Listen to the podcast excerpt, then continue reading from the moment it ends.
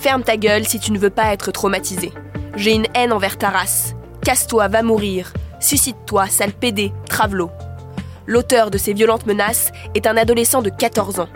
Cet élève du Val-de-Marne a été interpellé en classe ce lundi pour avoir harcelé en ligne une adolescente transgenre.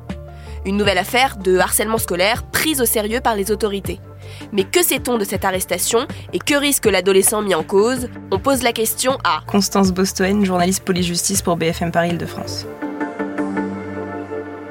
En fait, c'est un père de famille qui se présente au commissariat d'Alfortville lundi, vers 10h, et il déclare aux policiers que son fils, âgé de 15 ans, en transition de genre, est victime, selon lui, de nombreux propos homophobes avec incitation au suicide sur son compte Instagram. Euh, ces incitations, c'est telles que on va t'égorger, on va te faire une Hitler, ferme ta gueule si tu ne veux pas être traumatisé, va mourir, suicide-toi et j'en passe.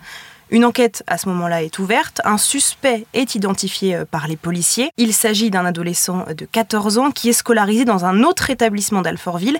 Et cet adolescent, il est donc interpellé en plein cours à 16h dans sa classe par les policiers. Cette interpellation, elle a eu lieu donc avec l'accord euh, du proviseur de l'établissement. Euh, qu'en a pensé le rectorat? Avec l'accord du proviseur et l'Académie de Créteil nous a fait savoir qu'elle échangeait avec les autorités pour comprendre, je cite, dans quelles conditions les policiers ont pu être amenés à intervenir dans l'établissement pour procéder à l'interpellation.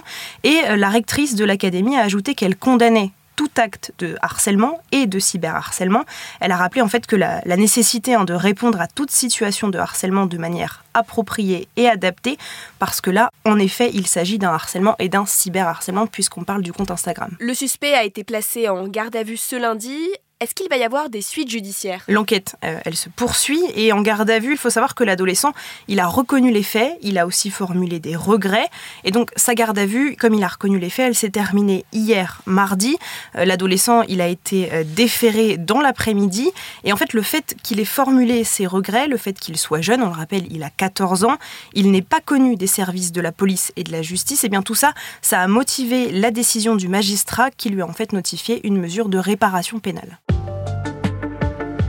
Merci d'avoir écouté la question info. Tous les jours, une nouvelle question et de nouvelles réponses. Vous pouvez retrouver ce podcast sur bfmtv.com et sur toutes les plateformes d'écoute. À bientôt!